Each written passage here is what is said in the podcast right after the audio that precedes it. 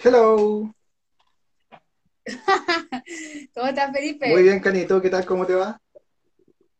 Bien, gracias. Saluda ahí a Tienda Ori. Hola, hola, hola, hola. hola. Se unió nosotros. Oye, muchas gracias, eh, ¿verdad?, por estar acá, porque hoy día es un día súper difícil, un día sábado, como que estamos recién levantando, ¿no es cierto? Bueno, yo creo que los que emprenden ya a esta hora ya la hicieron toda, pero, pero sí, es un día que es más relajado en todas las actividades, así que eh, agradezco infinitamente a la gente que se vaya uniendo en este live. Muchas gracias, Felipe, por estar acá. Y ahora voy a presentarte porque quiero que te conozcan. No sé si mi cámara está bien puesta o la tengo que bajar un poquito. Creo que me veo como... Sí, puedes levantarlo un poco. Sí. Voy. Ahí, Ahí sí. ahí. Nada que bacán. Esta tecnología que yo tengo aquí es, pero... Última generación, ya. Puse un lápiz detrás de la... No, así clásico. Cuéntame, entonces. Vamos entonces. Em, ¿cómo estás, Felipe? ¿Cómo, cómo has estado hoy día? ¿Qué, cuéntanos un poquito qué, qué hiciste ayer, tu- en tu día feriado. Uy, yo nunca tengo días feriados. Eh, no, Ah, pero bien, ayer fue un día familiar, menos mal. Así que me pude relajar un poquito. Hice, trabajé mucho la semana para tener el día despejado, de verdad. Que necesitaba tenerlo despejado. Así que bien, llegué muy tarde, me acosté tarde también. Me levanté temprano hoy día. Así que vamos con las pilas puestas eh, todo lo que se pueda. Ah, genial, genial. Mira, yo, yo igual soy, eh, y creo que lo había comentado en otros likes, que soy más de la idea como de, en verdad, que, de que todos los días sean iguales. No, no hay, no hay día mejor que, que otro. Eh, pero sí, obviamente hay días que, que son mucho más relajados como, como hoy día, por eso que igual decidimos hacerlo hoy día, porque ya está toda la gente como un poco más, eh, más como dispuesta a, a hacer este tipo de actividades, están en su casa y, y obviamente van a querer ellos tener este tipo de información, porque por lo demás el live de va a estar sumamente interesante y vamos a ir esperando ahí que se suba, que se sume un poquito más de gente. Así es. Em, vamos a ver todo lo que es eh, regímenes alimentarios especiales, vamos a tocar el tema de los alimentos keto, libres de gluten eh, y los productos veganos. Así que esperemos, Felipe, un rato que se siga uniendo un poco más de gente para que hagamos la presentación. No sé si te parece. Obviamente, ningún problema. Mientras tanto, voy a ir probando los efectos oye, de... De, de esta cosa, Ah, mira, mira, es como la corrección de color. claro, Bueno, exacto. Eh, con esta cuestión de los efectos, como que ya ni siquiera es necesario maquillarse. eh, eh, efectivamente. Recuerda que un, un hombre japonés se hizo pasar por mujer. Hace unos meses atrás salió un tema, así que tampoco impedimento verse bien o verse de otro sexo. Dando los efectos. Claro, fue un- una, un- un- una cuestión muy, muy entretenida. Por ejemplo, ese. Este me encanta. Bueno, bueno, bueno, bueno. Ah, bueno. A mí no me gusta poner efectos, aunque el Alex siempre pone efectos. Él sus efectos. Ya, vamos a dejarlo ahí sin efecto. Vamos a saludar ahí a los chicos que están viniendo. Vamos a. Está Café Artilugio, está Giru Vegan, Alimentación, está el Alex por ahí. Perfecto. Bueno, bueno. Oye, ¿cómo estuvo tu día? Para, para hacer un poco también di- dinámica el tema. Ayer, ¿cómo estuvo?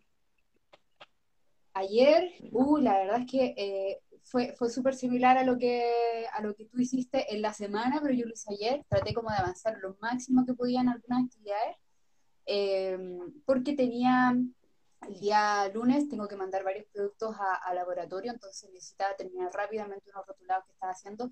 Son muchísimos productos que, que vienen desde Brasil. Eh, por ahí en alguna de las historias yo les había comentado un poco sobre, sobre esto y mm, eh, bueno, eso hice, tenía harta actividades programadas, la verdad es que yo soy súper programada, como que todo, todo, todo lo tengo en el, en el calendario y si no está en el calendario es porque no es, Me doy cuenta.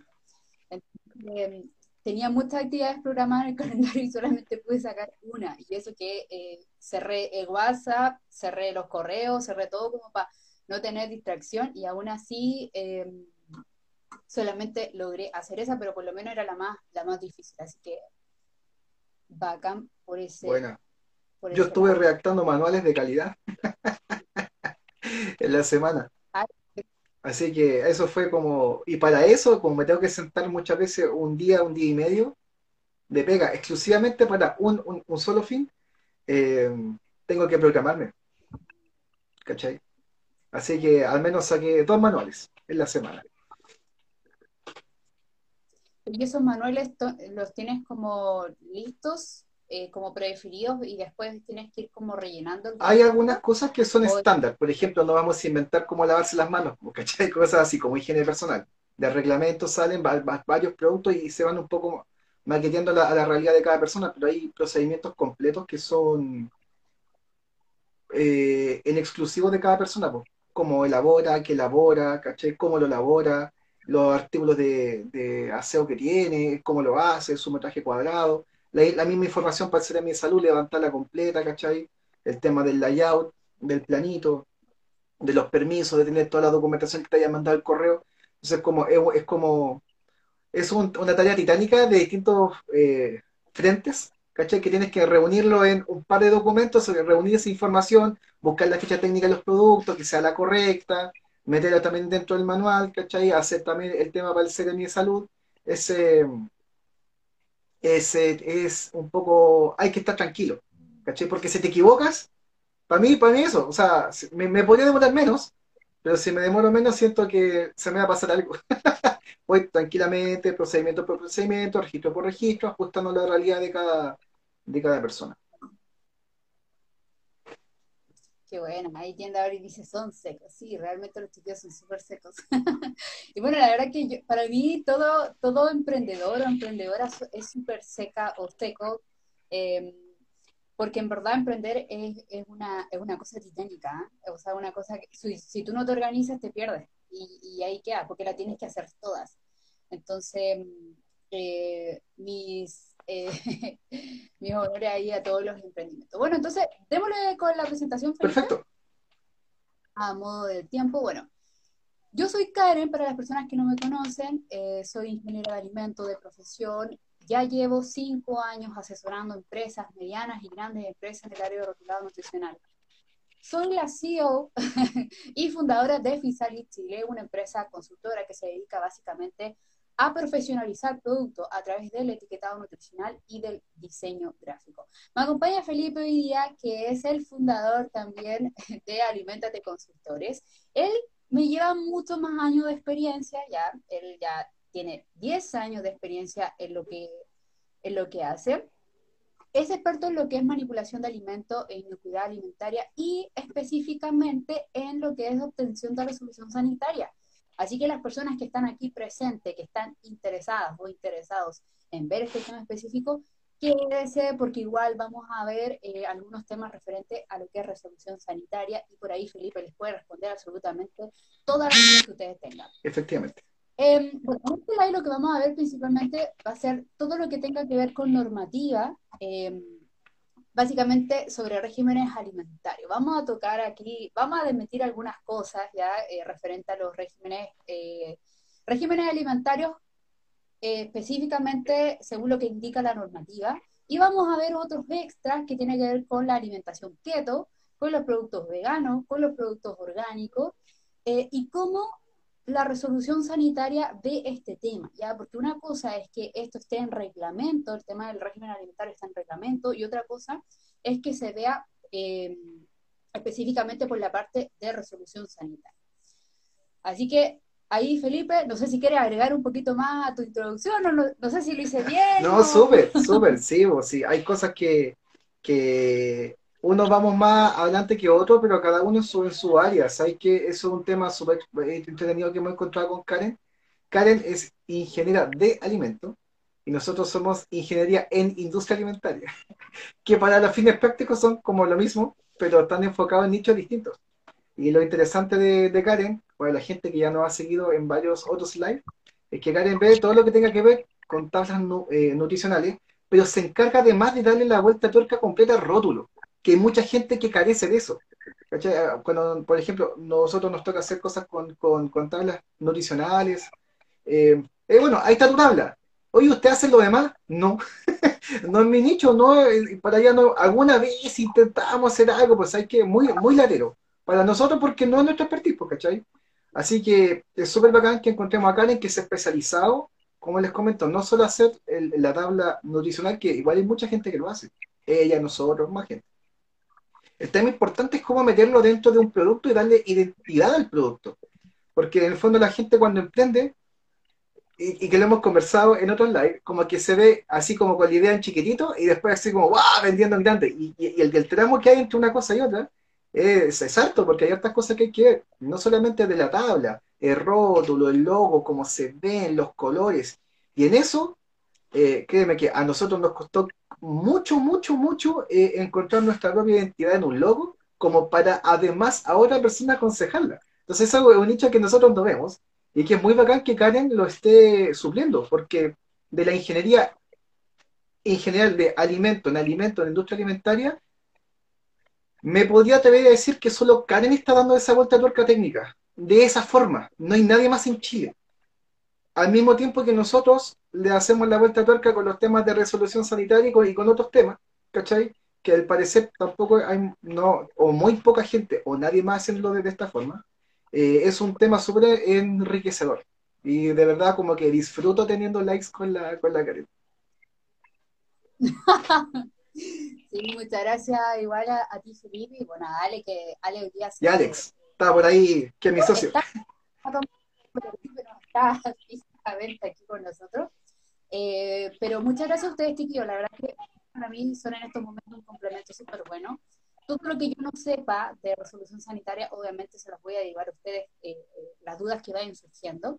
Y invito a la gente que se está uniendo ahora, eh, y vuelvo a, repetir un poco la, la, introducción ahí que le hice a Felipe. Él es experto en lo que es inocuidad alimentaria y en cuestión de resolución sanitaria. Así que si ustedes van teniendo dudas sobre esa temática en específico, por favor ahí dejen sus dudas en el chat para que Felipe se las pueda resolver. Obviamente hay cosas que, eh, hay dudas que, probablemente sean muy, muy específicas o muy amplias, entonces ahí vamos a ir viendo cómo con Felipe vamos a ir viendo las inquietudes. Vamos a la primera temática, Felipe, que tiene que ver con lo que la normativa del Reglamento Sanitario de los Alimentos respecto a lo que es régimen especial. Tengamos en cuenta una cosa, nosotros, eh, como profesionales del área de los alimentos, siempre nos vamos a enfocar en una cosa. Nosotros tenemos nuestro manual, nuestra Biblia, que es el reglamento sanitario de los alimentos. Muchas veces, cuando hay algo que en el reglamento no está escrito, yo lo omito simplemente. Entonces, cuando hay cosas que me preguntan y me dicen, mira, ¿sabes qué? Estoy tratando de hacer esta, esta cosa. De hecho, el otro día me llegó una duda que tiene que ver con los cafés y con los té. Nosotros tenemos eh, uno de nuestros eh, clientes más eh, grandes, no el más importante, porque para nosotros todos los, clientes son muy importantes, es Marley Coffee. Marley Coffee tiene, bueno, todos saben cuál es el, producto que ellos venden. Y una de las preguntas que me hacen es, Karen, respecto a los té, ellos venden café, pero me preguntaron por los té. Em, ¿Es necesario que los té lleven, lleven rótulos? Sí, mira, en el reglamento, en el artículo tanto, se indica que todos los alimentos envasados, incluidos el té, tienen que cumplir con em, rotulado igual que todos los alimentos pero hay un fragmento del reglamento que dice que esos productos están considerados como fruitivos, ¿ya? Fruitivos quiere decir que no tienen aporte nutricional. Entonces, ahí hay alguna contradicción que probablemente muchas empresas se agarran de ese tipo de cosas. Si no está en el reglamento, yo la verdad que trato de omitir cualquier cosa. Por eso les digo, esta es nuestra Biblia y lo que diga acá es lo que finalmente nosotros tenemos que respetar esté bien o esté mal hecho el reglamento, eso es otra cosa. Así que, bueno, aquí les voy un poquito con lo que dice el reglamento sanitario sobre regímenes especiales. Los alimentos para regímenes especiales son todos aquellos elaborados o preparados especialmente para satisfacer alguna necesidad fisiológica o fisiopatológica particulares de la nutrición. Esto quiere decir que si existe alguna alergia alimentaria o si existe, por ejemplo, alguna, mm, alguna enfermedad relacionada netamente con el tipo de alimento que tú consumas, ya entras a una alimentación eh, del tipo régimen especial. Con esto, lo que quiero decir es que no todo lo que nosotros pensemos que es saludable o lo que está muy en tendencia tiene que ver con regímenes especiales. Aquí en el reglamento específicamente eh, se refiere a los alimentos, por ejemplo, para deportistas, alimentos para lactantes, que los lactantes tienen una alimentación especial, y alimentos, por ejemplo, para, eh, para diabéticos. En el reglamento no se indica absolutamente nada eh, respecto a lo que es alimentos keto o alimentos veganos. Si bien el tema de los alimentos keto es una, es un, no sé si considerarlo como un régimen alimentario, ya según la definición del, del, reglamento, puede, puede que sí. ¿Por qué? El tema del, keto es una alimentación que viene desde hace muchísimos años, o sea que ahora está en tendencia no significa que eh, sea algo que apareció hace dos años, ¿no? Sino que esto viene de, épocas, pero hace más de 70 años. Y esto básicamente se dio eh, porque las personas que sufrían de epilepsia, se descubrió en ese entonces, ¿cierto? De que estas personas que llevaban una alimentación en base a productos, ¿cierto? Bajo en carbohidratos y muy alto en grasas, que grasa se refiere a grasa buena, obviamente no te vas a estar comiendo todo el tiempo papas fritas. ¿Por qué no? De hecho, mucha gente que lo hace eh, entonces, esta alimentación keto está enfocada en estas personas que tenían ciertos este, estos problemas de epilepsia. Este tipo de alimentación en su momento fue bastante estudiada y se, eh, se determinó que efectivamente era un régimen que em, disminuía, ¿cierto?, las crisis de epilepsia. Resulta que si nos guiamos por eso, ¿cierto?, eh, pertenece a lo que es régimen alimentario según lo que dice el reglamento sanitario de los alimentos. Pero la alimentación keto ha tornado una, em, se ha tornado súper distinta ahora, porque ya no está enfocada solamente a personas con epilepsia, sino que ya pasó a ser una especie de de dieta, ¿cierto? Porque ni siquiera podríamos llamarlo como un, eh, como, como una, eh, alimento, ¿cierto?, de régimen, porque no es algo constante, porque la gente no va a vivir solamente de, de, grasa, sino que tiene que complementarse, obviamente, con, con distintos tipos de, de nutrientes. Entonces, a lo que quiero llegar con esto es que la terminología keto no es algo que está dentro del reglamento, no es algo que está regulado, ni tampoco demostrado científicamente de qué sirve. Entonces, si ustedes quieren hacer productos keto, yo les recomiendo que lo haga. Lo puede utilizar, la denominación la puede utilizar en cualquier parte, sitio web o, redes sociales. De hecho, hablamos la otra vez, ¿cierto?, sobre eso. Pero no en un producto porque si ustedes van a colocar algún descriptor de esta índole, tienen que por lo menos tener eh, alguna, eh, algún, alguna comprobación de que este sistema funcione. Y de momento no lo hay. En el fondo, no, no, no ser jodido, sino que eh, y es porque uno igual como que conoce la, la normativa e intenta traspasársela a la gente. Cuando yo coloco un descriptor, ¿qué es, bueno, ¿qué es un descriptor? Es como un atributo que yo le estoy colocando a mi alimento, en el rótulo. Por ejemplo, los típicos, no sé, este producto es diet, es reducido en azúcar, reducido en sal, esos, esos atributos, en estricto rigor, yo se lo estoy colocando a mi alimento no solo porque quiero venderlo, eh, sino porque también lo puedo demostrar. Entonces, cuando yo tengo que demostrar cosas, por ejemplo, con alimentos sin gluten, hay forma de demostrarlo.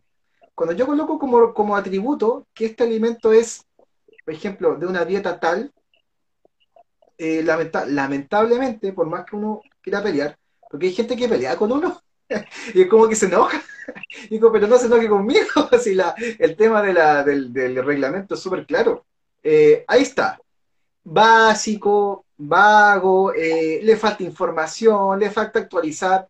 Sí, sí, lo es. ¿Ya? Pero es lo que tenemos. Y en base a lo que tenemos, legalmente, lo que usted está colocando no es correcto que es distinto cuando hay cosas que caen como en un vacío, como que realmente no es como problema de nadie. Hay cosas que caen y no son problema de nadie. Ah, ni siquiera de la, de la fiscalización. Pero hay otros que sí, como esto. Hola, solo a la, gente, ahí están los, los chiquillos de Sin Gluten, todo es mejor, de Perú. Todo es mejor. Em, justamente a, eso me quería enfocar. El otro día una, una, clienta me dice, mira, ¿sabes qué? Yo estoy elaborando hamburguesas de, eh, eh, a base de vegetales. Técnicamente eso obviamente no es una hamburguesa, porque una hamburguesa tiene que estar elaborada en base a carne. Eh, bueno, me comentaba que ella cree que sus productos son sin gluten y que sus em, porque todo, ninguna de las materias primas que ella utiliza son sin gluten. Entonces, ella quiere declarar su producto Bueno, esta duda es algo sumamente común, o sea, todo el tiempo yo estoy recibiendo esta pregunta. Me dicen, eh, Karen, eh, tú me puedes colocar ahí a rellenar, ¿cierto? Cuando termine la tabla nutricional, ponme ahí que este mi producto es el. Entonces ahí yo entro, ¿cierto? Con, con todo lo que, mm, con toda la información referente a ese tema, yo les digo, mira, a mí me encantaría poder yo certificarte con eso, pero yo no tengo la facultad, ninguna persona tiene la facultad de hacerlo, solamente empresas que auditen o verifiquen que tú efectivamente estás elaborando un producto libre de gluten. Y esto no es solamente estudiarte tus ingredientes, sino que también tiene que hacerse una trazabilidad de tus proveedores y ver que efectivamente tus proveedores no están elaborando ninguno de esos ingredientes que tú utilizas con gluten y ahí entra todo un proceso, ¿cierto? Y ahí entran los chiquillos a, el tema de inocuidad alimentaria. Em, y es una cosa que, que, no, es tan, no es tan sencilla, ¿cierto? O sea, nosotros obviamente para cuidar a, nuestras personas, porque si estamos elaborando alimentos eh, para regímenes especiales, es porque nos preocupamos obviamente de esas personas que tienen regímenes. Entonces, eh, tenemos que obviamente garantizarle a nuestro público de que lo que estamos elaborando es para ellos o, ellas. Así que ahí, bueno, mi clienta eh, me dijo, bueno, no, no voy a colocar nada, prefiero no colocarlo y, por lo demás, eh, el, tema de, de, la multa o tu reputación como empresa, obviamente se puede ver Sí, pues eso, más que la multa. Mm, sí, pues más, más que la multa, el tema del nombre, ¿cachai? Uno se puede demorar años construir una, una, imagen y en un par de minutos destruirla. Sí, eso es súper real y concreto. Entonces, bueno, respecto al, a lo que dice el reglamento, ¿cierto? Eh, todo lo que tenga que ver con keto, todo lo que tenga que ver con alimentos veganos, no está dentro del reglamento. Eso no quiere decir que ustedes no, no puedan tener una certificación. para lo que es keto no existe ninguna certificación. Para lo que es vegano sí, sí, sí la hay, eh, y de hecho, igual, eso, ese es uno de los temas que vamos a tocar ahí. Eh, vamos a ver específicamente quiénes pueden certificar ese tema de, productos veganos, productos orgánicos, mm. si es que puede una persona hacerlo o si es que es una empresa la que tiene que hacerlo. Pero ahora me gustaría pasar al tema de la resolución sanitaria, Felipe, y cómo el tema de los regímenes especiales o las personas que elaboran alimentos pueden declarar sus productos como régimen especial. ¿Cómo lo interpreta ahí la resolución? Ya, bacán.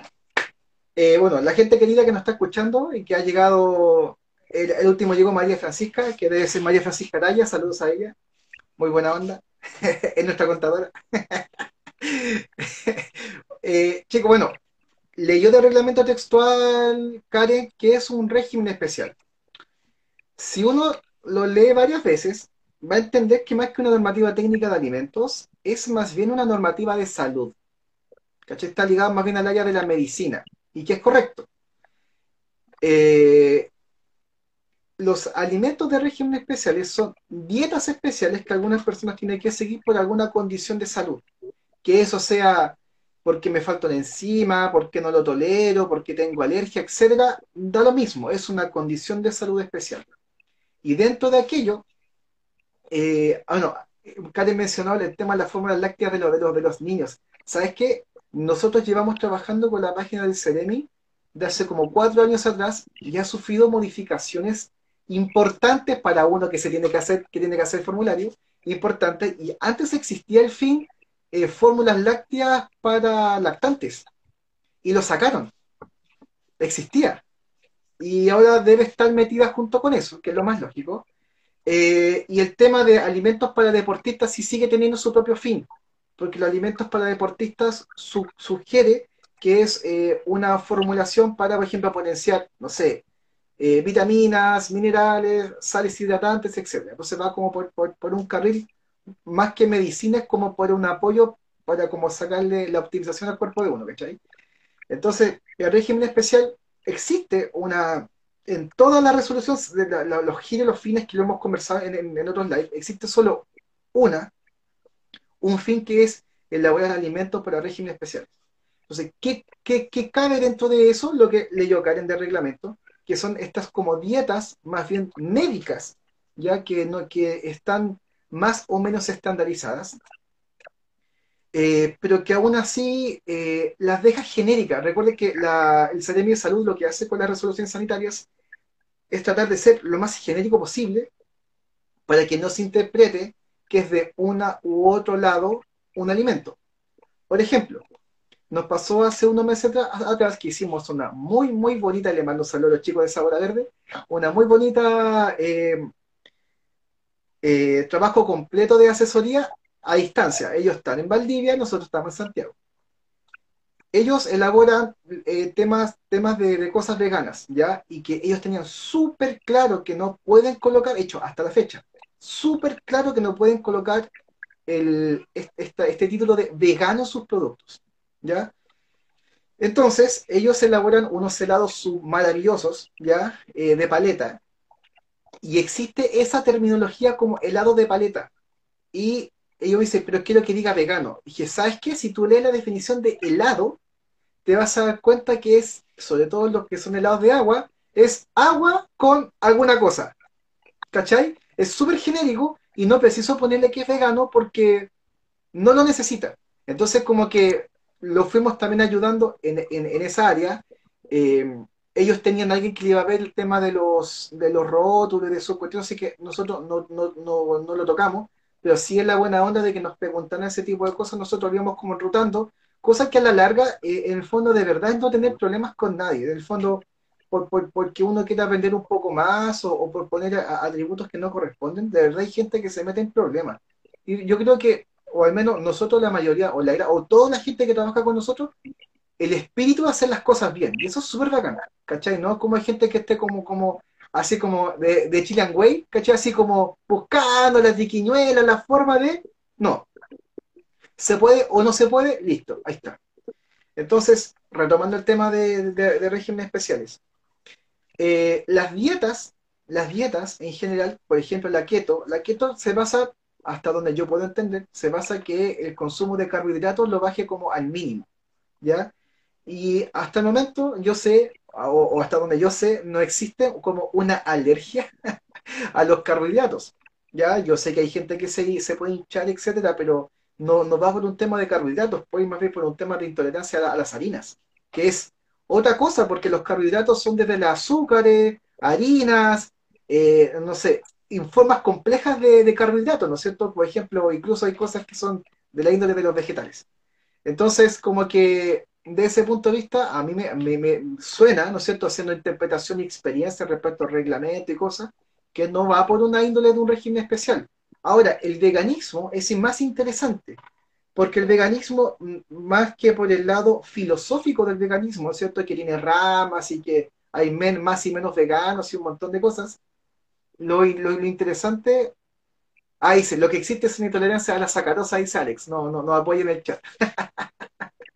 Eh, lo, que, lo que existe con el veganismo, y que a mí en particular, y lo han repetido en varios likes, me gusta abordarlo en el punto de vista de la alergia alimentaria. Hay gente que no puede comer eh, alimentos de origen animal, ni sus derivados. No porque quiera, sino porque no puede su cuerpo se intoxica y se puede morir si los come. Y de ese punto de vista, normativo como genérico, ellos son veganos. ¿cachai? Y eso es una cosa que el otro día, pasando el dato, abordamos con David Mora en el live que hicimos con el Colegio de Ingenieros Alimentos Chile, que es sobre derecho alimentario, que es un tema que cada vez viene, viene acomodándose más y, llegó para quedarse. En el fondo, ¿qué, eh, ¿Qué, es, ¿Qué son alimentos saludables? Más o menos conversamos de eso. y que un alimento saludable para ti, Karen, no es un alimento saludable para mí, porque depende de mi condición metabólica, depende si, si tengo, por ejemplo, un régimen especial, no puedo deducir que un alimento saludable es simplemente comer cualquier cosa, tomate, lechuga, limón, ¿cachai? No va por eso, va que es, que es un alimento que para mi nutrición, como nutrientes que yo estoy absorbiendo, me haga bien. Y claramente, un alimento saludable que puede ser un pan integral, para mí, para un celíaco lo puede matar. ¿Cachai? Si ese es como, es como el tema. Entonces, como que en el fondo no nos subamos tanto los humos definiendo que es un alimento saludable. Del mismo modo, vamos viendo que los regímenes especiales, como los tenemos que linkear con el reglamento sanitario, en el fondo se está refiriendo a las alergias que existen, ¿ya? Y de ese punto de vista, eh, el reglamento tiene ocho tipos de alergias eh, estandarizadas que dicen estos son alergias o hipersensibilidad. En ningún momento habla de, una condición de salud. Eso también es un, ranazo que se pega al reglamento.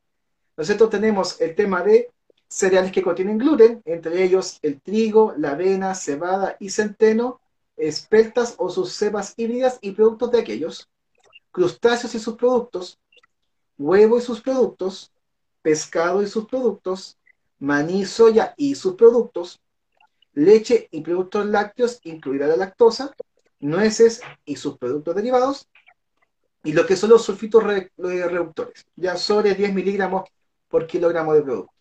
Entonces, si nos referimos a eso, claramente tenemos el tema del sin gluten, que es lo primero que dice, como, como alergia alimentaria, y que en particular tiene, ¿no es cierto?, el 516 del artículo de reglamento, el 517 y 518, que habla sobre eh, trazabilidad, eh, manual de buenas prácticas, etcétera, etcétera. Más que eso, al pobre, al pobre reglamento sanitario no le podemos pedir. Entonces, si yo, ¿no es? Entonces, si yo entiendo eso, entiendo, contextualizo de mucha mejor manera que es un régimen especial. Ahora bien, la otra patita, como siempre solíamos decir en, antiguamente en la universidad, está el factor suerte. Y el factor suerte es el fiscalizador que te toca. Entonces, hay que explicarle a otra persona, que no es uno, que no es, no es el que tiene uno, no, eh, no, es cierto?, tanto como asesor o como elaborador de producto, explicarle a otra persona que entienda que esto, esto cabe dentro de un régimen especial. ¿No es cierto? Entonces, en base a aquello, como les comento, es más fácil tener esta, estos ocho puntos que ya uno ya entiende para dónde va el tema, ya indistinto de esos ocho puntos, que son muy del área de la medicina, por así decirlo, existen otro tipo de regímenes especiales que, por ejemplo, eh, alimentos que son para algunos, algunos niños que nacen con alguna condición súper especial, alguna enfermedad súper especial, que no tiene nada que ver con esto que estamos mencionando, ¿ya? Y que también debería caber dentro del, régimen especial, pero lamentablemente eso, y ahí voy como cerrando, tiene que caer dentro de eh, el que lo evalúa es el fiscalizador. Si, si tenemos un fiscalizador que no es competente, que lamentablemente a veces ocurre, podría incluso eh, rechazarte una solicitud de resolución sanitaria, ¿ya?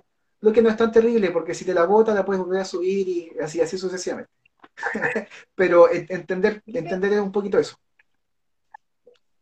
Por ejemplo, si em, yo quiero elaborar productos veganos, necesito sacar la resolución sanitaria, eh, ¿ahí ¿hay algún ítem en la resolución que diga elaboradora de productos veganos o elaboradora de productos... Muy buena pregunta. Muy buena pregunta. No existe eso. ¿Por qué? Porque el reglamento lo que busca mediante el CEREMI es sacar resoluciones genéricas. Entonces, cuando uno ve una resolución, probablemente eso ocurre porque la gente no ha visto cómo es un, documento técnico de resolución sanitaria. Es técnico, pero es bastante sencillo de leer, ¿no cierto? Tiene una introducción, CEREMI Salud y, se presenta el primero, quién es y todo lo que hace. Y luego te, te dice al giro que tú estás postulando y luego la derivada concreta de lo que estás haciendo. ¿Por qué? Porque cuando uno postula son cosas genéricas. Y en la cosa genérica, el fiscalizador te tiene que hacer la derivada específica. Por ejemplo, estoy, eh, no sé, elaborando tortas con relleno, por ejemplo. Ya, pastelería con relleno de, crema.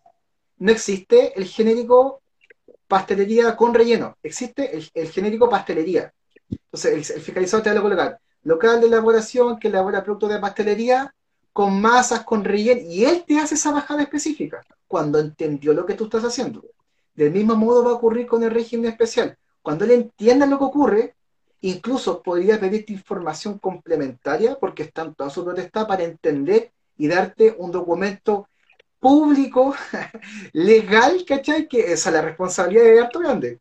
Por lo tanto, te podría pedir información complementaria. Podría ser, y hay que estar atento a la bitácora eh, digital, ¿no es cierto?, online del CDMI, de aquello.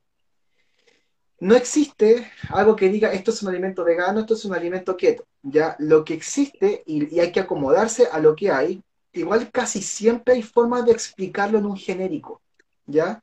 Ahora, insisto, del tema vegano, creo que la única explicación, a diferencia del keto, es que yo podía meterlo más que como concepto vegano, ojo, ojo, sáquensela con que es un tema de alergia alimentaria y que yo soy alérgico a la proteína de la carne, soy, por ejemplo, alérgico a la lactosa, soy alérgico al huevo o tengo alergias múltiples asociadas a tal cosa. Por ejemplo, hay mucha gente que es celíaca que gatilla alergias múltiples porque la configuración de la, del alergeno de gluten se parece a otras, a otras proteínas y el cuerpo se agila, se adopta y la reconoce como si fuera la misma. ¿ya? Y ahí yo podría justificar, por ejemplo, ese punto. Que es, eso sería como más, un poco más, más, técnicamente mejor informado. Eso podría decir al respecto. Ya, perfecto. Ahora bien, ¿cómo se podría rotular en un producto eh, esto? O sea, ¿cómo, ¿cómo, uno podría rotular un producto que es libre de gluten? ¿Cómo se rotulan los alérgenos? ¿Cómo se rotula un producto que es vegano? ¿Cómo se rotula un producto que es keto? Bueno, el tema del producto keto, la, esto nos llegó en, alguna, en algún momento una pregunta sobre eh, si podía, eh, se podía poner en el producto keto, ¿cierto? Bueno, volviendo a lo que hemos dicho en este live y en otros live, eh, recomendamos que no, que en el, tema de rotulado de producto se coloque la información que tiene que colocarse, no colocar extra. O sea, si ustedes necesitan darle una mayor eh, al producto con algunos descriptores en particular, tienen que ser los descriptores que indica el reglamento sanitario de los alimentos. O sea, si ustedes quieren utilizar libre de azúcar, 0%, calo, 0 eh, azúcar, o libre de calorías, o bajo en grasas saturadas, todo eso sí lo pueden utilizar, eh, pero lo que es keto no se puede utilizar como descriptor como tal. Ahora con respecto a los productos veganos, eso se puede utilizar, obviamente existe este sellito, ¿cierto? Que nosotros conocemos que es como una, una B, em, pero tiene que ir acompañado de una certificación. Es más, si ustedes, por ejemplo, asumen que el producto es vegano y lo quieren, quieren colocar ese sellito sin tener sin haber pasado por esta, eh, esta mm, certificación. Lo pueden hacer, pero en el momento que ustedes quieran llevar su producto al supermercado, por ejemplo, o venderlo en algún mini market, probablemente le va a decir, ya, pero ¿y este sellito que usted tiene acá? Eh, ¿Tiene el, el, análisis, tiene la ficha cierto, técnica de la certificación? ¿Qué laboratorio lo certificó? No, no lo tengo. Ah, bueno, lo siento, entonces usted no va a poder entrar porque me va a tener que corregir ese, ese diseño porque ese, ese sello no corresponde, o sea, no, no, no tiene ningún respaldo. O sea, que, que, importante lo que dice Karen, disculpa que cuando uno se mete como al, al gran al gran mercado de, por ejemplo, al supermercado, etcétera, no es como que uno diga, mira, me aceptaron y aquí está mi producto y entre. A mí me analizan, me auditan, me auditan mis procesos, van a, mi empresa, me revisan lo que estoy haciendo, si estoy viendo con mi rótulo, y el auditor que me toque del, supermercado o de, lo, de lo que sea, de retail, me puede a mí objetar ese tipo de cosas. O sea, están su potestad porque obviamente si yo me mando una embarrada, esa embarrada se va a trasladar a la góndola, ¿no es cierto? Y también se merma un poco la imagen del, retail. Eh, sí podría verificarlo, de hecho pasa. De, hecho, ayer justamente estaba comentando, Felipe, que está, estuve eh, trabajando unos productos que vienen de eh, Brasil. Estos productos son todos libres de gluten, ¿ya? Eh, eh, son empresas que son bastante grandes, eh, tienen un empaque súper correctamente regulado, pero claro, y en todas partes aparece el sello de gluten free o libre de gluten. Sin embargo, yo de todas maneras tengo que enviar esos productos al laboratorio para que aquí en Chile me digan, Karen, efectivamente el producto de gluten porque en Brasil la normativa es distinta a la de Chile y los límites en otros países no son los mismos que en Chile. Si en Brasil, por ejemplo, el límite de gluten aceptable por producto es de 7 miligramos por kilogramo de producto, aquí en Chile es 5. Entonces, si mi producto viene de otro país que indica que es libre de gluten, eso no significa que aquí en Chile también lo va a hacer. Entonces, ahí les voy a ir contando el, lunes cómo me va. Yo específicamente tengo que llevar estos productos al INTA. Hay muchos eh, laboratorios que pueden certificarte que el producto es libre de gluten, pero por un tema de eh, cercanía con, con, ese laboratorio es que llevamos ese, ese producto allá. Esa es la única manera que ustedes pueden declarar que su producto es libre de gluten, que lo lleven al laboratorio y que el laboratorio les diga, sí, mira, efectivamente tu producto tiene menos, eh, menos de 5 miligramos por kilogramo de producto. El tema de, los eh, alérgenos, no necesitan ustedes obviamente tener un certificado que diga, ah, tu producto eh, contiene huevo o contiene sulfitos. No, simplemente ustedes tienen que hacer su propia trazabilidad con los ingredientes que utilicen y ver que efectivamente los ingredientes que, eh, que, tengan, eh, que, que, utilicen, no tengan alérgenos o bien eh, declarar los que tengan. Por ejemplo, ¿cómo vamos a declarar esta parte? Si es que el producto tiene huevo, por ejemplo, que el huevo es un alérgeno, ustedes tienen que declarar al final de la lista de los ingredientes, ojalá con una letra un poquito más grande y negrita. Yo por lo menos siempre lo declaro así, lo, lo coloco como bien en negrita para que se note. Em, que este producto eh, contiene eh, ingredientes alérgenos, dos puntos, huevo. Supongamos que nosotros vamos a utilizar un ingrediente y que en este ingrediente hay un subingrediente tiene, por ejemplo, lecitina de soya, ¿ya? O, o sigamos con el ejemplo del huevo, tiene huevo. Ahí ustedes tienen que declarar que el producto eh, puede contener trazas de trazas significa que están cantidades más pequeñas. O, por ejemplo, si ustedes elaboran el producto en una misma línea, no sé, elaboran, por ejemplo, barrita de cereal en base a avena, que la avena también es uno de los ingredientes que, tiene gluten, eh, y también elaboran otro producto que no tiene nada de, de, gluten, ¿cierto? Ahí ustedes en el producto que no tiene gluten o que no lleva ningún derivado de eh, harina de trigo, de cebado, de centeno, ustedes tienen que declarar que el producto puede contener trazas de gluten. ¿Por qué? Porque se elaboró en la misma línea que elaboraron productos que sí Hicimos un live de eso. Hicimos nosotros un live de eso. Ahí sí, si quieren entrar un poquito más en detalle, miren a la cuenta de alimentos de consultores y revisen ese live, porque ellos sí que suben todos los lives a, a, la, a su feed de Instagram. O al podcast. Ahí lo o a Spotify también. Podcast que se llama... Libres de. Libres de. y en ebooks me imagino que también lo suben por ahí. No sé si ahí confírmame dónde, dónde pueden encontrar ese podcast. Em, vamos entonces, voy a leer un poquito aquí. Eh, tengo una pregunta. Mm, no sé si dice.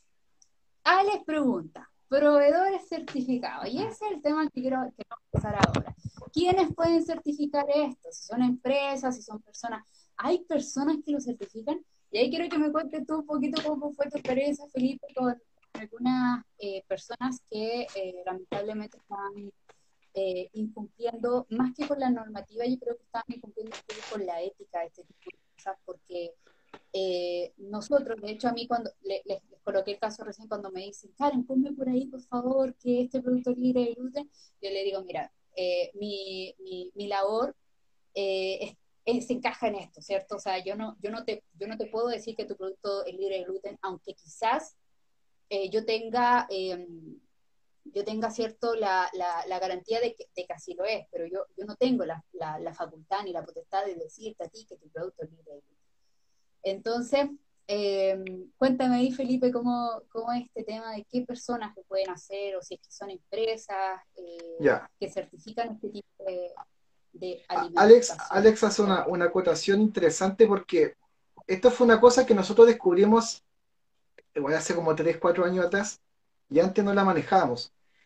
Eh, existe una normativa chilena que se certifica de verdad, que se llama proveedores certificados y la normativa es la NSH 2769 o la 2770, una de las eh, que es una forma en que un gran cliente de uno, por ejemplo, un supermercado, una cosa así, me pide a mí como, como elaborador de alimentos que cumpla con ciertas características para que yo, para que ellos puedan decir que tienen proveedores como alineados en cuanto a los temas de inocuidad alimentaria y calidad.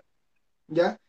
Esa normativa la certifican que es como una de las más grandes pesos pesados en Chile, que son casas certificadoras.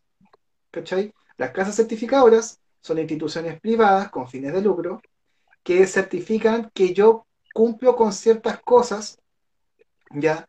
Pero este cumplir con ciertas cosas que yo aspiro están eh, alineadas y a su vez declaradas en el INN. Entonces, son cosas que en el fondo existen en el tecnicismo legal y no se pueden mover de eso. Por ejemplo, normas de certificación de proveedores, certificar para los temas de CENSE, eh, eh, certificar temas de HACCP, etc. Eso lo hacen ellos porque existen normativas técnicas para aquello. Ahora, vámonos al mundo cotidiano de la gente que no tiene para pagar toda esa cantidad de cosas.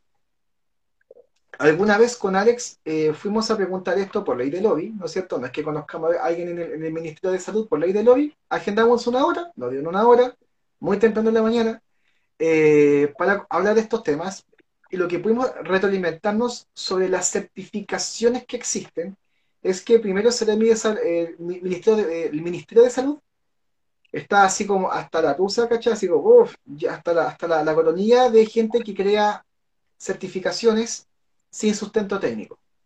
Y en el fondo se quedan hasta ahí, se quedan así como, bueno, estamos, estamos chatos, pero no podemos hacer nada porque en el fondo no somos competentes para poder eh, como pesquisar o seguir ese tipo de cosas. ¿Qué es lo que ocurre? Y esto es una cuestión más bien de, nicho de mercado. La gente empieza a impulsar que exista como corroboración de lo que los elaboradores hacen ya sea porque son veganos, porque ahí conversamos antes el tema de, por ejemplo, que no tengan maltrato animal, que, que tengan los, temas sin gluten, que, ¿quién, me, ¿quién me certifica a mí la veracidad, porque estamos llegando a, ese punto, la veracidad de lo que se está declarando en un rótulo? Y lamentablemente, y vamos a hacer una pincelada porque aquí eh, podemos estar horas hablando, eh, lamentablemente, voy a decirlo desde ese punto de vista, eh, esto se prestó para algo que finalmente, ya, eh, entiendo que existe ánimo de, lucro, pero hay cosas como que se van de las manos, ¿ya? Y en cuanto a eso que se van las manos, hay, cosas que son técnicamente incorrectas. Entonces, hay gente certificando cosas, no sé si corresponde que hablemos de las personas, pero voy a hablar en genérico. Hay gente certificando cosas, por ejemplo, sin gluten, que no tiene que ver con un laboratorio, que uno manda una muestra, ¿no sé, no tiene nada que ver con eso, tiene que ver con que hay gente que te pone un sello que es sin gluten, que se apropia un poco de la normativa de reglamento sanitario, que antes te cobraba y ahora no, no, no, no te cobra, pero que la forma en que hace la trazabilidad de aquello es como una redundancia al reglamento sanitario, y nosotros tuvimos de, de, primera mano cosas que lo hacían sumamente, de súper mala forma. Hay otras empresas que por ahí certifican que tu alimento es vegano, eh, cuando no hay forma de certificarlo, no hay una como hemos conversado en otros live, no hay forma de certificarlo, no existe ese concepto en la, reglamentación de alimentos, y lo que hacen son una trazabilidad de productores, pero como que cachen de cosas que sean técnicas en cosas de alimentos, no, los tipos tampoco, están años luz de entenderlo. Por ahí hay otras personas que, hablando por ejemplo de crueldad animal, que hacen un certificado de aquello, y que en el fondo te revisan facturas y proveedores y no, como que no salen a terreno. No hay nada técnico detrás de, aquello más que un impulso comercial. Y eso es una cosa que yo creo que la gente debería un poco pensar, no, no, no porque abarcar un, mercado puntual que tu producto probablemente lo sea, eh, pero tampoco podemos entregarnos a estas cosas que, y, repito, no es por ser jodido ni querer embarrarle el negocio a alguien, sino que hablemos abiertamente y del, tecnicismo de estas cosas y no las tienen. Si no hay un tecnicismo detrás de estas cosas, ¿cómo me voy a prestar, cachai, para aquello? Eh, de ese mismo modo, y no queriendo pelar a la gente ni nada, pero de ese mismo modo ocurren varias, varias interacciones que son súper extrañas y que, y que no, no, no, no, deberíamos dejarnos llevar por, por aquello. Eh, mira, aquí la, la, gente de de Sin Gluten Todo es Mejor dice, entonces el listado de Coacel y otras entidades chilenas que el producto es libre de gluten no es válida si la empresa no está certificada? Eh, lo que pasa es que para que... Sí, es como extraña la pregunta. Voy a tratar de... o sea, la entiendo, pero no la comprendo tanto. Eh, o sea, que, que, a ver, para yo ser una empresa que certifique libre de gluten, bueno, Coacel, que es la, debe ser la, la, entidad más seria, por así decirlo, porque es más antigua, ya eh, tiene bastantes décadas. Ellos no te mandan a analizar, uno tiene que, a pesar que Coacel es parte del INTA, eh, os apoya bastante en el INTA, yo necesito mandar a analizar mis, mis productos porque son alérgenos. Los alérgenos yo no, los, veo, no, sé, no, veo una espora de alérgenos flotando. Y, necesito hacerlo. O sea, eh, o, sea, la doble certificación, que es un poco lo que nosotros no, particularmente como alimentos de consultor y como a mí Felipe, me, causa siempre roce, es porque la gente busca la doble certificación y debe ser porque nosotros no, no sabemos tanto de alimentos. El reglamento sanitario a mí me, me dice, usted tiene que cumplir como con tres cosas. Una, existir como empresa. Dos, elaborar eh, alimentos y mandarlos a, analizar que sean menos de cinco partes por millón. Y tres, que tiene que tener un programa de unas prácticas de manufactura asociado a la trazabilidad de sus productos. Cumple esas tres cosas, usted puede poner una espiga cruzada. Ahora que después tenga otra empresa y me pida exactamente lo mismo para meterme en un, en un listado, ponerme un sello, como que carece sentido técnico. ¿Cachai? Entonces, evitemos esa doble certificación cuando hay cosas que de verdad el reglamento, al menos en el tema de sin gluten, me lo permite colocar. Eh, después dice, aunque creo que Coacel inspecciona a su empresa pidiéndole la PPM. Claro, hay un tema de idoneidad que yo debería pedir las buenas prácticas de manufactura porque si no, no puedo hacer trazabilidad. O sea, la trazabilidad no es un proceso, no es como un registro. Es una suma de registros y procesos que a mí me derivan en que yo sé quiénes son mis proveedores, qué pasó dentro de mi empresa y hacia dónde van mis productos cuando los vendo. Como para hacer un poco más... Felipe puede estar hablando ahora. Muchas gracias, Alex. Sí, eso sí, es un don. Es un don, es un don. Eh, bueno, entonces, igual hay mm, mucho cuidado. Yo, yo, la verdad es que invito a todas y a todas a tener mucho cuidado con las personas que certifican cosas. De hecho, a mí me, han pedido así como, eh, Karen, ¿y tú estás certificada para hacer etiquetados nutricionales? Bueno, lamento decirte que mm. para eso no se necesita certificación. O sea, solamente eh, mi respaldo es la experiencia que tengo, ni siquiera mi carrera. O sea, yo como ingeniera de alimentos no necesariamente me tengo que dedicar a esto. Es más, la mayoría de mis colegas se dedican a la parte de calidad. Y generalmente los o las nutricionistas eh, ven el tema de etiquetado nutricional. Eso no significa que tú necesites una certificación. De hecho, nosotros tenemos un curso online y que la gente muchas veces me pregunta, oye, pero eh, ¿es válido que yo haga las tablas nutricionales? Por supuesto, porque en el reglamento no dice que tú tienes que ser ingeniera de, o que tienes que ser nutricionista para hacer lo que es tabla nutricional. Entonces, cuidado ahí, si aparece alguien que dice, no, que yo estoy certificada en este tema, no, muchachos y muchachas, eso no necesita ser. De hecho, voy a, reforzar lo que dice Karen. Eh, el reglamento habla que se puede hacer las tablas de dos maneras, y lo vimos también en los live libre de mitos. O lo hago, lo hago por cálculo manual, que es hacerlas uno, o lo hago por un laboratorio, nada más. Ahora, eh, interesante el tema de que estoy certificado para, porque alguna vez, eh, es de lo mismo, pero un, poco más avanzado. Alguna vez con Alex le mandamos al INN una, una propuesta de ¿Y qué pasa con, lo, con la implementación de HACCP? ¿Cachai? Y que los tipos ah, finalmente dijeron, ya, pero es que depende de tu competencia. Ya, nosotros somos ingenieros en alimentos. Dijo, a ah, ustedes, como ingeniería en alimentos, de alimentos en industria alimentaria, por las competencias técnicas de poder abrazar ese tipo de, de, de, normas técnicas, no necesitan estar certificados para ser como auditor líder.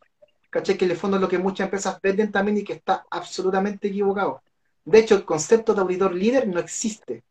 Es un concepto que las empresas crea, las consultoras crearon para poder vender que existe un auditor y como el jefe del auditor, ¿cachai? Que es un auditor líder. Pero ese concepto no está en ninguna parte y el INN también lo tiene como repudiado. Por si acaso, paso como el dato.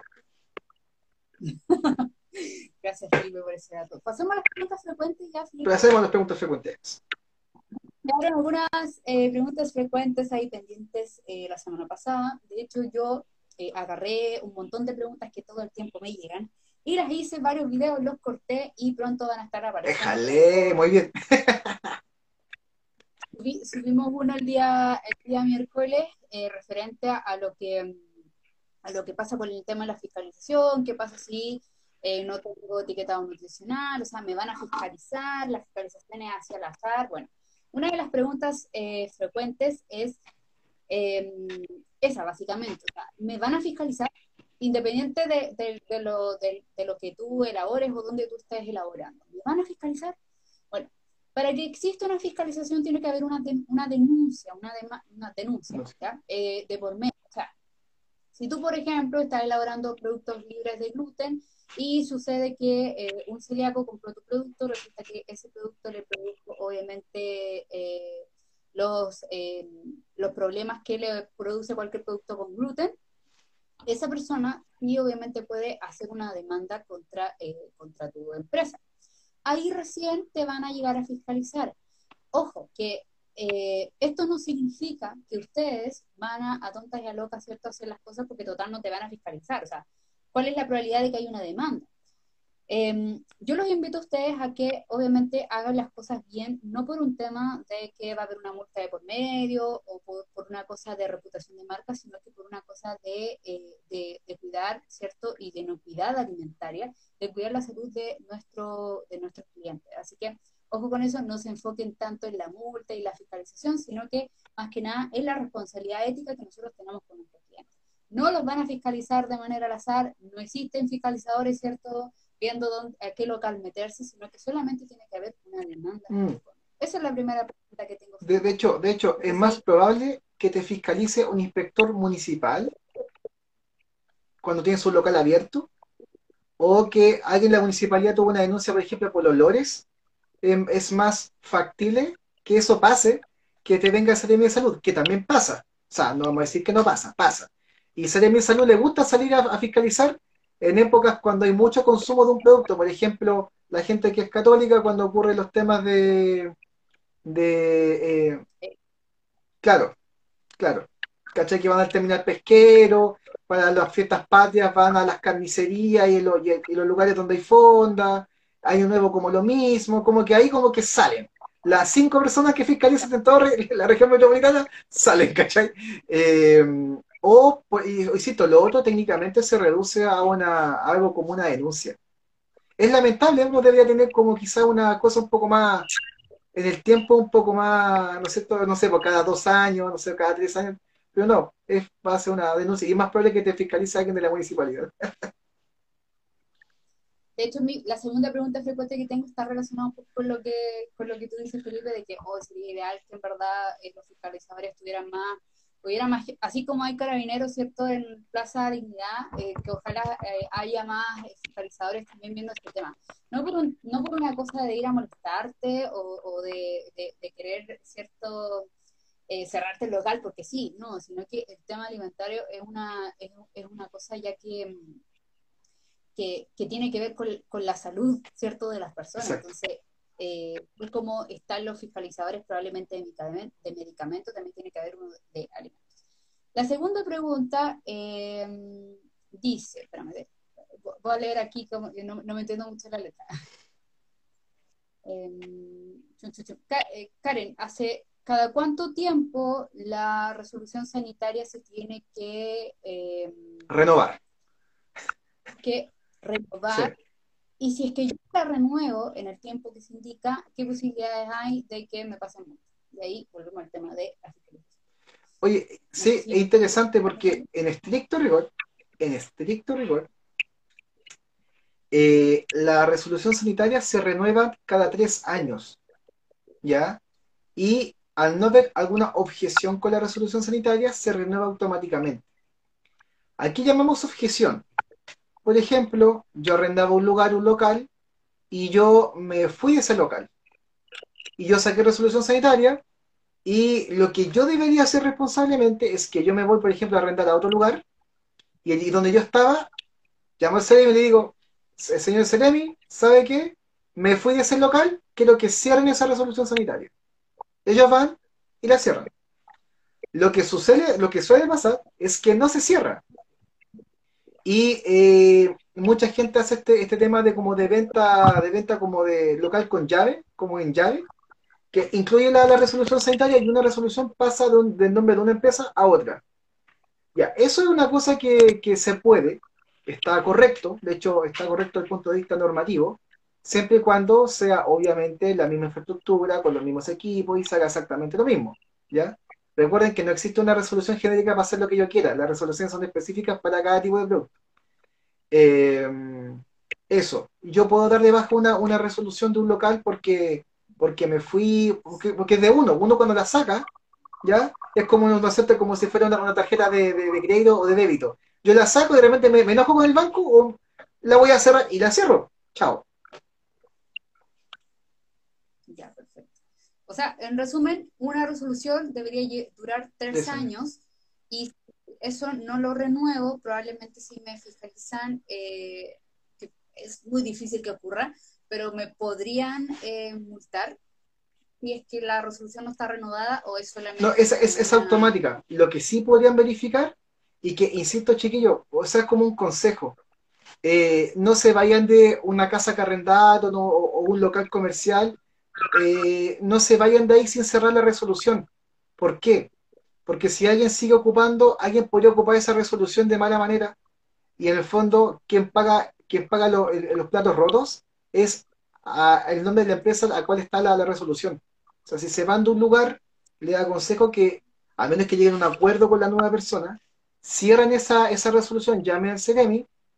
Creo que se puede hacer por la misma página de LAS Digital y cierren el, proceso, porque si no, insisto, pueden ocurrir como malas prácticas y que se da, no digan que no se da porque se da.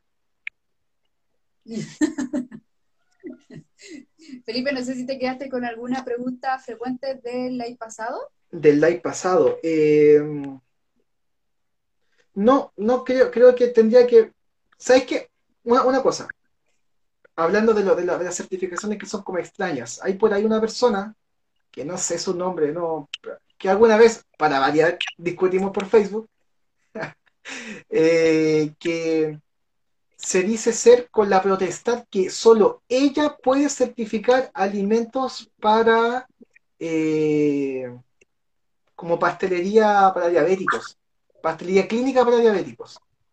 Por ahí una, una persona que alguna vez tuvimos unos encontrones súper interesantes porque finalmente borró todos los comentarios eh, y de ese punto de vista es como que alguien, un panadero te diga, o un panadero, un pastelero te diga, yo nomás hago pasteles y yo nomás, a mí nomás me los pueden pedir para certificarlos, ¿cachai? Como que nada que Insisto, hay, hay un montón de cosas que puede ser un live completo que hablemos, hablemos de eso, eh, que, no, que de verdad no, no, no tienen cabida y, y, ante la duda, porque son como esas extrañas, como alguien en todo Chile se va a generar la protesta de certificarte que tu pastelería es para diabéticos o, tu pastelería o, tus productos son, no sé, para, para, para, alguna persona con alguna condición de, salud.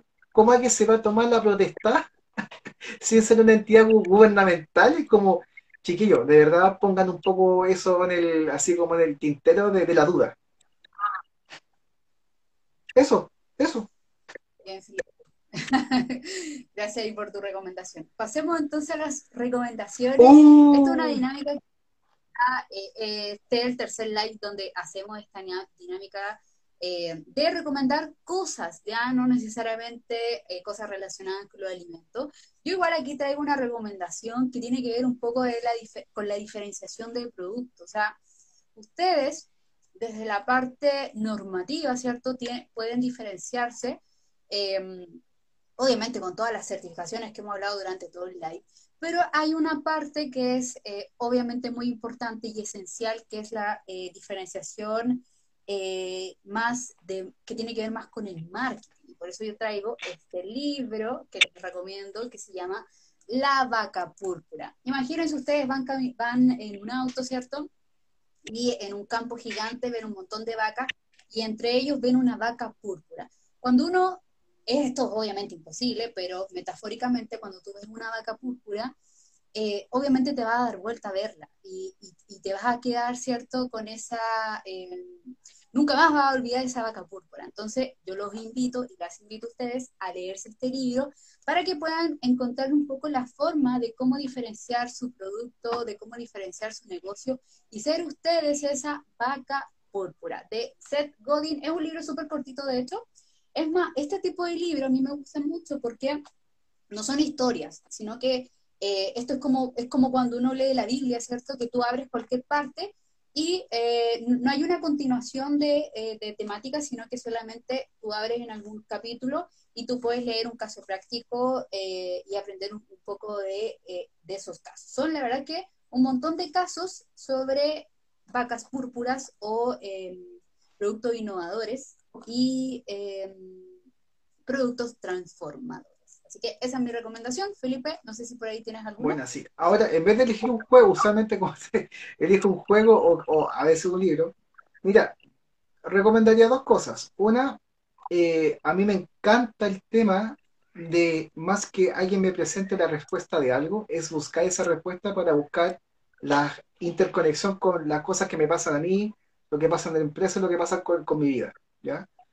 Y de ese punto de vista, si alguien también está como en esa, en esa parada que no quiero que me den la respuesta, pero quiero que me den el camino. Hay una película respecto a los alimentos que yo la encontré particularmente muy interesante por la forma en que se piensa y en que ocurren las cosas. Esta película, no sé, no sé exactamente el nombre, nunca me acuerdo el nombre, pero es algo así como la historia de los hermanos McDonald. ¿Ya? Ah, eh, el, de los fundadores, de los fundadores que son, son unos hermanos, en que le Se llama... Sí, eso, eso, bien, eso.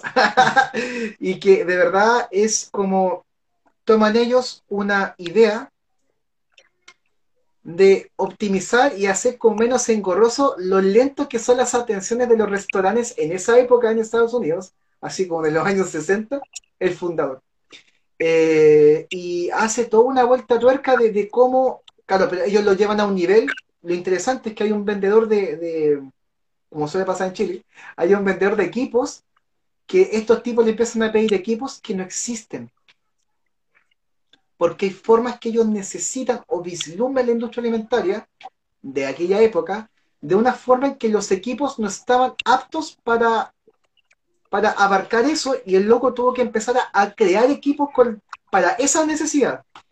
Por ambas partes, fue, o sea, si tú lo ves como de ambas partes, es súper interesante, tanto, tanto desde el punto de vista de que alguien te pide cosas como que tú tengas la capacidad de crear. Si tú lo extrapolas como a temas de asesoría y cosas así, ¿cachai? Como súper interesante tener esa perspectiva de poder entregar un mejor servicio y de cómo salirte un poco del, del, esquema, ¿cachai? Lo encontré súper bacán. Esa es una. McDonald's, eh, eh, quiero agregarte algo, Felipe. Eh, McDonald's, McDonald's en, la época de los 50, cuando fue creada, fue la vaca púrpura. Fue la vaca, sí, todo el rato. La gran vaca púrpura. La gran vaca púrpura, porque ellos obviamente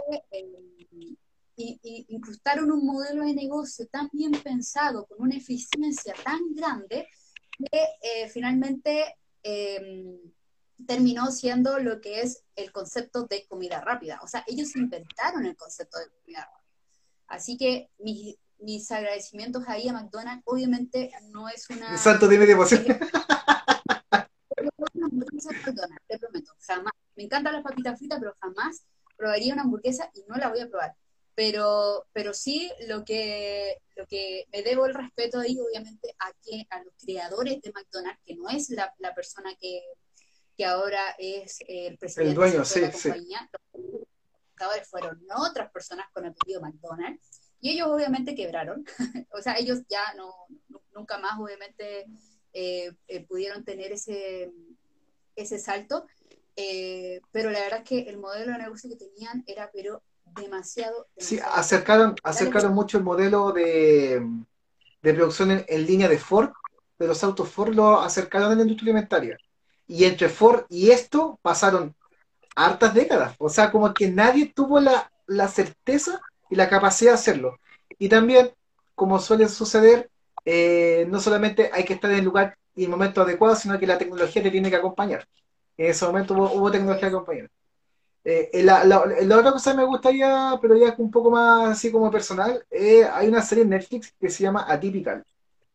súper recomendada, que es de un niño que tiene trastorno de espectro autista. No, nunca dicen cuál es, pero tiene así como... Y el, y el loco no lo tiene, pero actúa de una manera súper así como creíble. ¿Cachai? Súper bacán, recomendada como Ah, por temas de, de empatía. Es una, tiene, creo que salió la cuarta temporada ahora, que ya la vi completa, como en dos días. Así que súper recomendado porque de verdad es como del punto de vista así como de, de cómo trabajar con alguien que es, que tiene una capacidad distinta. No es que el loco, sea inválido ni nada. Es lo que tiene una capacidad distinta de abstraerse al mundo. Y en eso hay puntos que son súper geniales. ¿Cachai? Así que es, es bacán. Yo lo encuentro súper bacán. Eso. genial. Ya pues, vámonos despidiendo entonces, porque ya, eh, ya estamos fuera de tiempo, así que muchas gracias eh, a, a los chicos y a las chicas que asistieron, muchas gracias a ti, Sí, muchas gracias un por asistir. Enorme, así que nos vemos en el próximo live, vamos a estar anunciando ahí cuándo será, no sabemos todavía si va a ser el día viernes o el día sábado, eh, y vamos a ir definiendo la temática. Lo que sí sabemos, de lo que sí estamos seguros es que vamos a tener un Exacto. donde vamos a tener dos premios gordísimos, pero están espectaculares. Hasta, hasta yo participaría, les prometo. Así que ahí les vamos a estar anunciando, atento a las redes sociales, porque por ahí obviamente comunicamos absolutamente todo. Muchas gracias Felipe por estar Muchas acá. gracias a ti.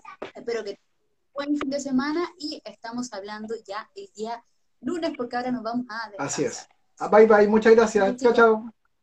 chao.